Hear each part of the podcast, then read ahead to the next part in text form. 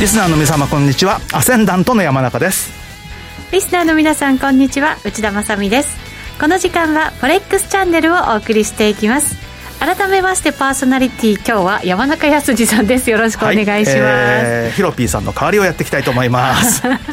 ヒロピー君今日お休みですですねはい。来週は登場してくれます。さあそして今日のゲストをご紹介しましょう。番組では初登場ですね、はい、遠藤さんです。よろしくお願いします。よろしくお願いします現在ドル円113円飛び5銭から飛び6銭あたり113円台のミドルぐらいまで行きました。まずは山中さん。ねこんなに一気に来るとは。はい。円どっぽ安ですもんね、うん、あの、ね、ユーロなんか昨日全然動いてないですからね。ですね。クロス円なんかもね遠藤さん結構強くて。はい。特にカナダ円とか法人、円とか資源国絡みが強いですよね。そうですね、うん、113円台結構その節がまだもうちょっと上なので、うん、まだ行く感じなんですかね、まあ、でも114円の前回高値って70ぐらいじゃないですか、はい、だから114円台っていうのはちょっと一旦あのいいとこかなって気もするんですけど。そうですか。はい、はい。そのあたりまた後ほどチャートも見ながら分析していただこうと思います、はい、えー、この番組 YouTube ライブでも同時配信しています。動画配信につきましてはラジオ日経の番組サイトからご覧いただけます。またそのチャットに連動したあ動画に連動したチャットもありますのでそちらでご意見などお寄せください。それでは番組進めていきましょう。この番組は forex.com の提供でお送りします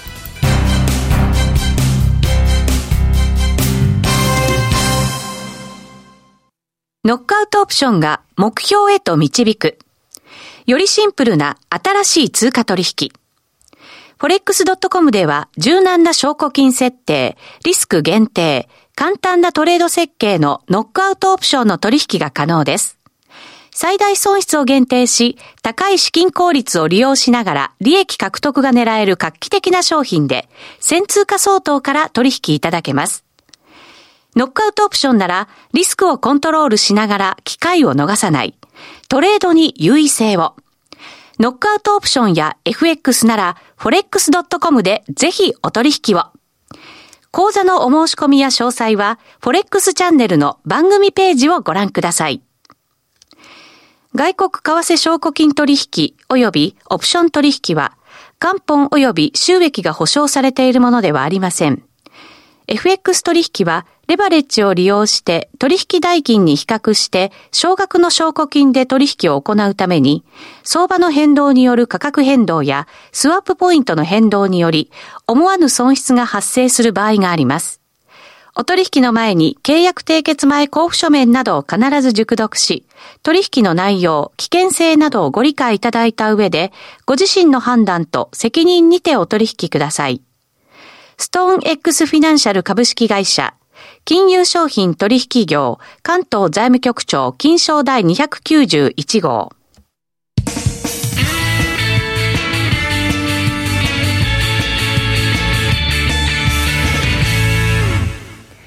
まずは、 Weekly Forex Strategy のコーナーです。このコーナーでは、最近のトレードとマーケット戦略について伺っていきたいと思います。まずは山中さん、ドル円動きましたので。動きましたよね。チャンスは結構ありましたか？いや、チャンスはね、ありそうでなくて、まあ、一応先週雇用統計でもあったので、はい、雇用統計前はポジション取らなかったんですよ。えー、もうそうしたらなんと驚くべきことにですよ、うん、週明け早々にもう、去年の高値どころか、一昨年の高値まで上抜けるっていう状況だったんで、はい、こんなとこ買っていいのかなと思いながら、112円の42銭買ったんですよ、昨日。だけども怖、はい、怖いっていうかね、ちょっと高所恐怖症で、こんなのいつ振り落とされても嫌だなとんで、昨日一応あの、ニューヨーク、市場空いてますけれども、アメリカって祝日だったんですね、コロンバスデーで。はい、なんか薄いとこでもって引きあの振り落とされても嫌だなと思ったんで、45銭ぐらいでもうやめとこうと思って、やめたんですよね。はい、そしたらそこからまださらに行って、まあ、113円台なんですけど、ちょっとさすがに昨日の高値っていうのは一回、目先の高値かもしれないなという気もしていますうんそれは何か理由があるんですか？先週の安値からもうすでに2円50も上げてるんですもんね、だからちょっと。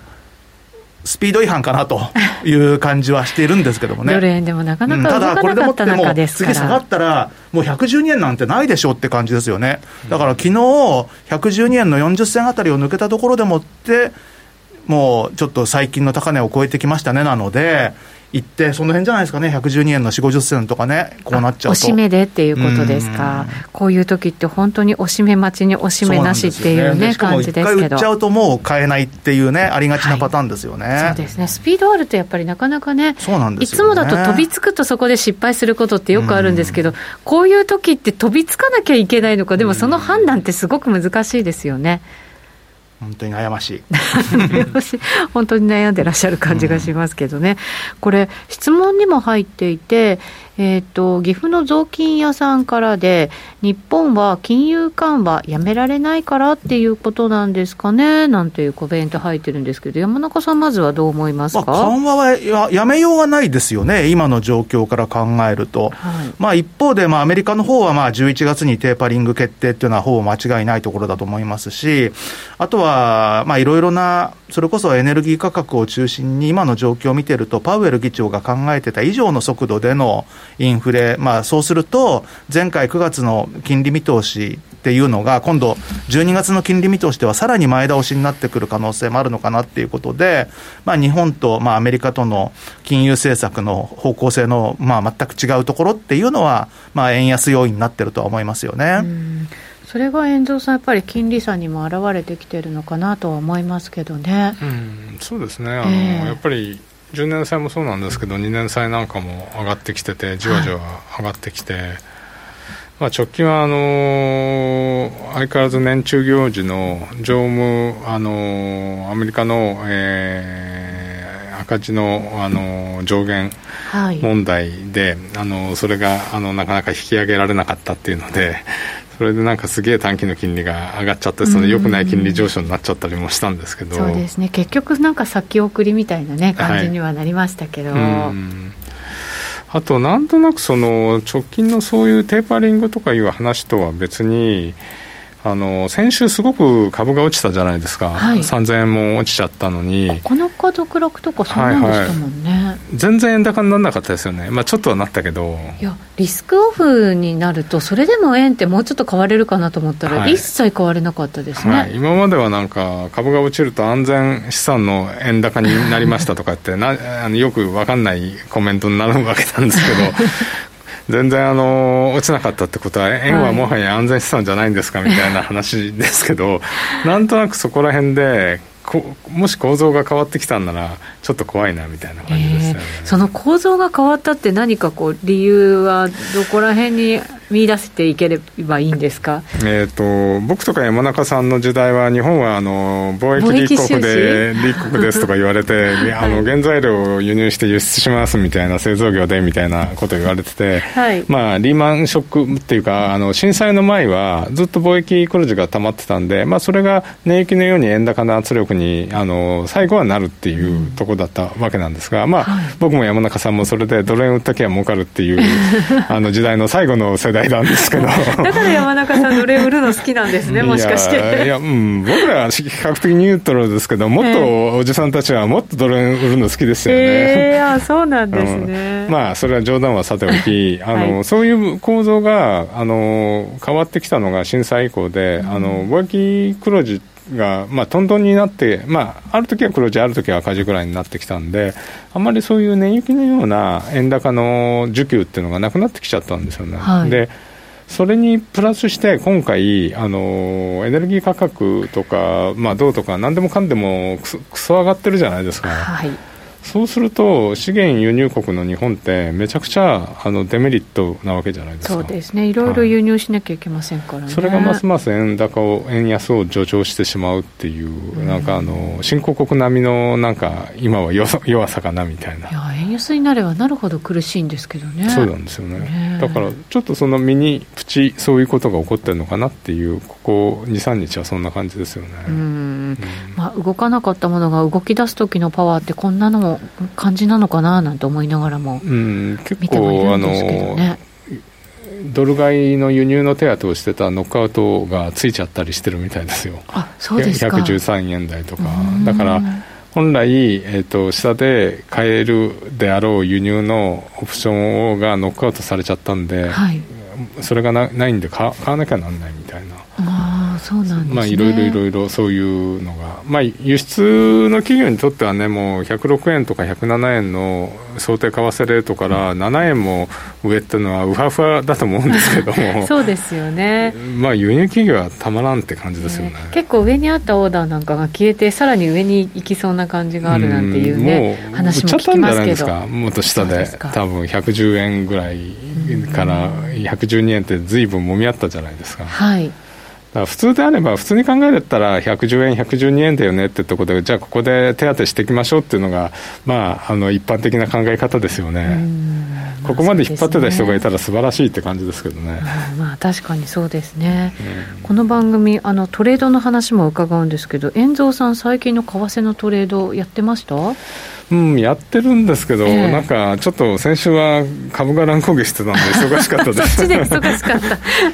確かにそうおっしゃる方多いかもしれないですね。ここ、やっぱり、あの、株やって、その後ドルドル円とか黒線やればよかったですよね、それまで動かなかったじゃないですか、はい、全然あの。だから、ちょっとやっぱりその動かなかったのに慣れちゃってたのがよくなかった部分もありますよねそうですね、だからこそ、なんか逆に持ってかれた方々もいるんじゃないかなと思ったむしろやっぱり株安だと、円高っていうイメージはやっぱりみんな持ってると思うんで。はいそこも良くなかった、まあ、あの今回あの走っちゃ、マーケットが走っちゃった理由じゃないですかね。うん、確かにそうですね。山中さん、ちょっとドル円のチャートを出してみましょうか、はい、長いのを出してみましょうか、はい、ありがとうございます。ちょっとじゃあ、週足のチャートで2015年の125円台を含むような、はい、出し方をしてあります。この四角で囲ってあるの、いくつかありますけど、1年、1年はい、はい、1年を四角で囲って、ええ、まあ、あの目立った高値、安値のところにレートを表示してあります。はい。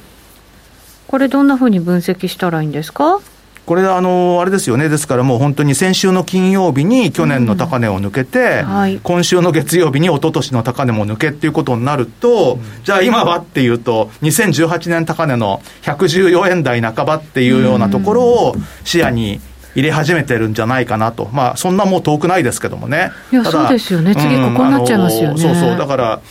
例えば、えー、今週に入ってからの高値ってもうすでに113円の48ということは、まあ、あと1円ですよ、もうね、残すところが。ただ、まあ、あの、すでに2円50上がってるってことになると、そこからさらに1円と3円50ってドル円の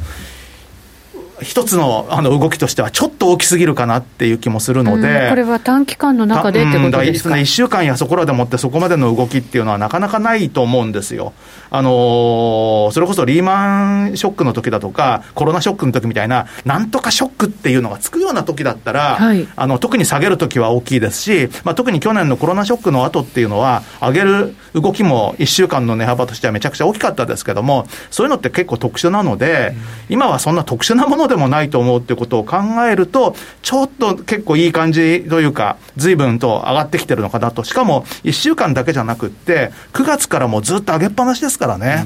そうですね。だから9月の、あの、初めの時の水準っていうのは、まあ、9月の初めっていうか、その9月の安値、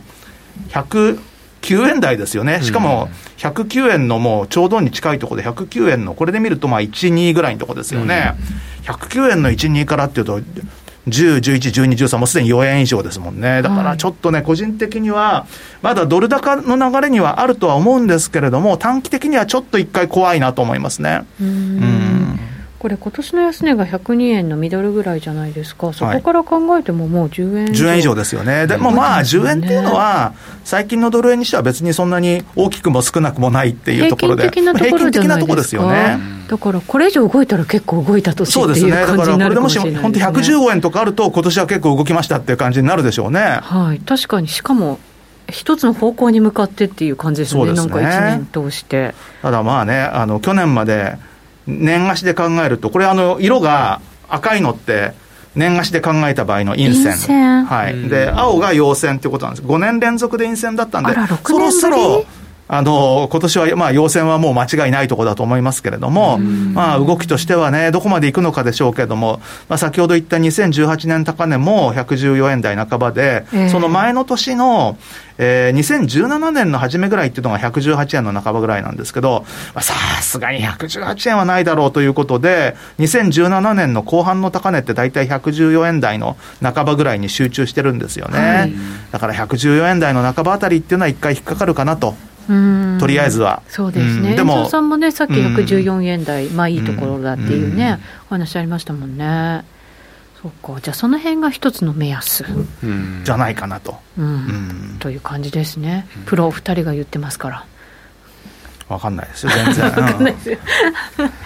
えー、そうか。まあでもちょっとこの長いトレンドを本当にこう切り替わって、動きが変わってきたのかなっていう感じがするんですけど、遠藤さん、どうですか？そうですね、やっぱりその円売りっていうのが少し不思議だなっていう、まあ、あの言ってみれば、日本が一番最後まであの金融政策いじれないっていう意味では、円売りって確かに妥当なんですけど、はい、まあ、あの円全面安で、えっと、ただでさえ円ってあのすごく安いレベルにいるのに、ここからますます安くなっちゃって大丈夫でしょうかっていうところありますよね。相場とは別としても、そうですよね。だってあのドル円だけじゃないんであのカナダ円とかはすごいチャートしてますしだからそう考えるとその円安傾向続くのであればドル円落ちたとしても、まあ、110円高値になった落ちたとしてもあの締めって結構112円とか110円割れないぐらいになっちゃってず割とこう高い位置にいるかもしれないですよね。確かに円全面安ですからね。えーと、コメントに多分円はトレンド発生が遅れていただけではないかと,、というコメントも入りましたけどどうなんでしょうねこの辺は。山中さん、あのー、まあ、さっきのチャートをもう一回ちょっと少し大きく拡大して、まあ、拡大してっていうか、もう今年の部分ですけども、この111円台つけたところから、結構ずっと高値切り下げてたんですよね、この今年の6月の高値のところから。でそのあたりのレジスタンスを抜けたのっていうのが、ちょうどこれ、9月の後半ぐらいに入ったところなんですけど、このあたりから明らかにもう流れは変わってたんですよね。だから本当だったらこの辺からまあ大きくきっと買いに転じた人っていうのはいるとは思うんですけれども、うん、まあ、一般のトレーダーの人とかっていうのは、まあ、ちょっと遅れてたっていうので、先週の金曜日みたいなことが起きちゃったっていうね、先週の金曜日なんて、本当にあの雇用統計で、あそこまで上がるなんて誰も思ってなかったと思うんですよね、うん、決して数自体は悪くなかったと思うんですよ、うん、ノンマンペロールが予想より少なかったっていうことを除けば、失業率とか良かったですしね、そうですね、4.8、うん、だから、まああのでもそれでもまあニュートラルかなってことを考えると、じゃあなんであんな上がっちゃったんだろうっていうと、意外と本当にあの寝頃感でもって売っちゃった人があの週末控えて切らされちゃったのかなみたいな、そういう動きがきっとあったんでしょうね。うんそれはちょっと落ち着いたらどうなんですか、調整とかもあるようなだから多分これあの、このままワンウェイで上がるとは思えないんですけれども、ただ、こうなってくると、もう本当に結構、どんなに下がってもっていう言い方も変なんですけれども、このそれこそ6月の高値の111円台半ばから後半ぐらいにかけて、だから112円をもし割ることがあれば、そこは相当買いが出てくるんじゃないかなっていう感じじゃないでしょうかね。うんただ短期的には多分112円台の半ばだと思いますけどね、今はね。はい、なるほど、そうすると、おしめを待つなら112円台。112円台半ばっていうのが一つ、まあ、これはあの、まあ、去年の高値とか、一昨年の高値とかっていうのが、112円台の前半から半ばなので、まあ、そこをまあ抜けてしまったということで、まあ、そのあたりが一つと、あとはその今年のとりあえず、こんだけ9月に以降大きく上がってくる前の高値の111円台後半っていう、半ばから後半っていうところが、まあ、もう一つぐらいのところでもって、まあ、それよりも下がるっていうのは、ちょっとすすぐにはないかなっていう気がしますよね。うん、はい。このあたりは遠藤さんも同じ感じですかね、おしめもし待つとしたら。うん。やっぱり今もすっと上がって落ちたけど、またすっと上がっちゃったじゃないですか、やっぱり明らかに、はい、あのした買いがいるなっていう感じなんで、はい、やっぱり変えてない人多いし、今変えてない人って、あの輸入の人とかってやっぱり焦って買ってくるでしょうね、うん、だからこそなかなか下がらないという感じなんですかね。わ、うん、かりました。この後他の通貨も見ていきたいと思います。一旦お知らせです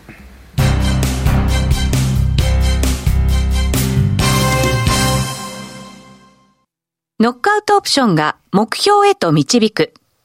よりシンプルな新しい通貨取引。forex.com では柔軟な証拠金設定、リスク限定、簡単なトレード設計のノックアウトオプションの取引が可能です。最大損失を限定し、高い資金効率を利用しながら利益獲得が狙える画期的な商品で、1000通貨相当から取引いただけます。ノックアウトオプションなら、リスクをコントロールしながら機会を逃さない。トレードに優位性を。ノックアウトオプションや FX なら、forex.com でぜひお取引を。講座のお申し込みや詳細は、forex チャンネルの番組ページをご覧ください。外国為替証拠金取引及びオプション取引は、元本及び収益が保証されているものではありません。FX 取引は、レバレッジを利用して取引代金に比較して少額の証拠金で取引を行うために、相場の変動による価格変動やスワップポイントの変動により、思わぬ損失が発生する場合があります。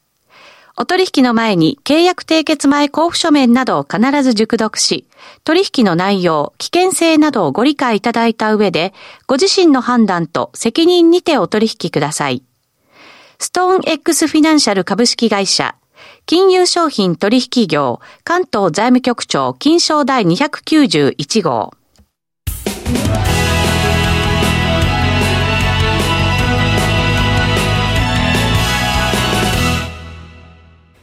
さあ、それでは、ここからは、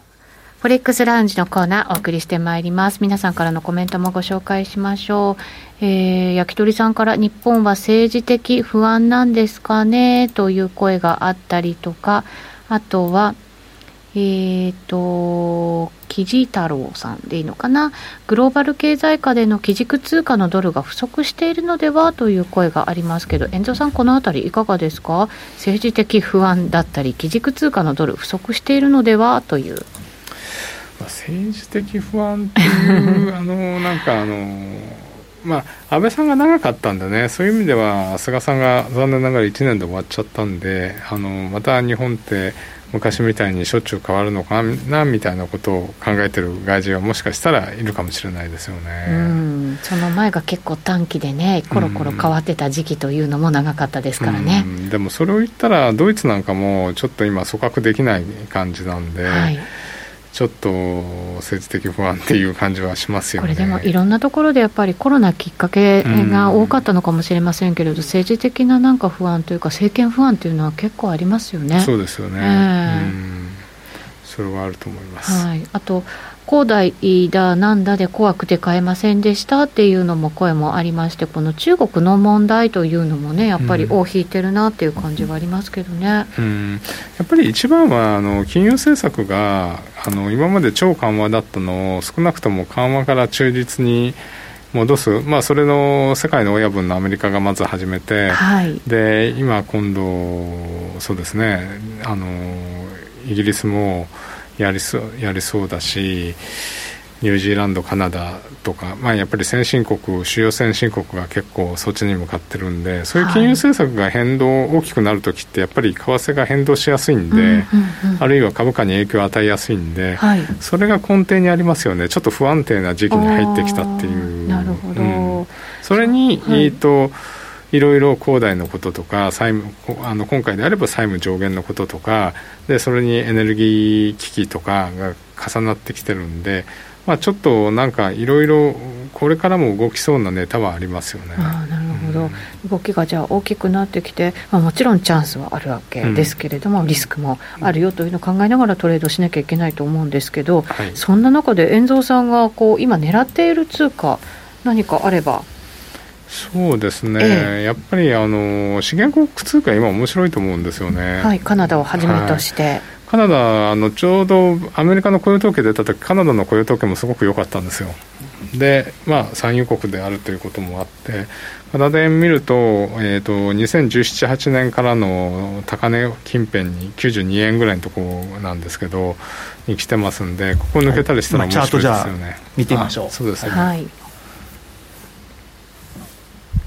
うん、出てますよね、はい、はい、だからここ92円ぐらいを抜けるかどうかっていうのは重要なんで、うん、まあ一旦止まると考えるのであれば92円あたりをショートにしてまあ92円5丸あたり抜けたら同点でもいいし、まあ、分かりやすい位置には来てますよね、うん、これも結構なんかずいぶんな高値に来てるんですね。ずいぶん高値なんですけど、そう、えー、あの本当におっしゃってるように、2017年、2018年の高値のところまで、まだぎりぎり届いてないんですよね、うん、ここ抜けてくると、逆にもっといっちゃうかもしれないですよね。うん91円の64とか58とかっていうね、あの、うん、ちょうど2017年高値が91円の64、うん、で、えー、2018年高値が91.58で今年の高値が91.18、うんこれってもっと長く見ると、カナダドルってもっと高いところあったんですか、過去。うん、100それありますよ、こことか。うん、2000それこそ2000、これは14年かな？ですね、うん、2014年の最高値っていうのが100円以上ですからね、107円とか、その辺ですよね、そうですね、ぐらいなんですね、106.52になってますね、ここね、高値が。なるほど、それがだから、まあ、あの高値っていうことなんですか、まあ、最近のそうですね、本当にまあ、それこそ月足なんかで見ると、まあ、もうちょっと見やすいとは思いますけれども。まあ、リーマンショック前は130円近いところまだありましたけど、そうなんですね、はいまあ、そこはちょっとあれとしても、まあ、そういうあのドル円の高値みたいなレートありますからね、はい、本当に、これ、月足で見るとこんな感じですよ。はあ、なるほどね。まあ、原油価格次第っていうところももちろんあるんでしょうけれどもねこれでもそれこそそのさっき言った冗談みたいな高値からここに進んでくると、えー、結構まあ、本当に今、このトレンドラインを、まあ、まさに今年って絡んでるような位置ではありますよね。しかも抜けた感じもありますね。そうそうそうそう。だから抜けるか抜けないかみたいな状況だったのが、えー、今月10月に入ってなんか本当に本格的に抜け始めてきてるようにも見えますよね。なるほど、ちょっと長期的に、超長期的に見ても、なんとなく変わり目っていう感じがしますね。うん、そうですね。遠藤さん、これ、どういうふうに攻めます？まあだから、定石取り行くなら92円あたりを一旦ショートにしてみて、はあ、いやここ買っちゃうと、ちょっとね、あれなんで、2円あたりをショートに、まあ、2円手前をショートにして、2円前半超えたら、土点いくか、うん、まあ、一気に抜けるか抜けないとは思うんですよね、うん、だからそそっちの方がやりやすくないですかね。なるほど、うん、一旦だから前回高値ぐらいですか、うん、ちょっと数年前のこれを抜けたと判断するのかどうか難しいですよね、そうそう、抜けたっていう判断するのは難しい、でしかもちょうどね、あのー、今のこの今年の高値っていうのが、この2017年、18年の高値よりまだ下にいますからね。うんそうです、ね、ここを抜けたらちょっと結構まずいんじゃないですか。うん、うん、そうですね。この2017年高値のところにちょっと水平線を引いてみると、はい、もうこんな感じですよね。これさっきのこれはちょっと一旦レジスタンスラインは紛らわしいから。ちょっと消して、はい、はい、そのあたりの分析 YouTube ライブでこの後延長戦で伺っていきたいと思います。えー、今日のゲスト遠藤さんでした。ありがとうございました。この番組は forex.com の提供でお送りしました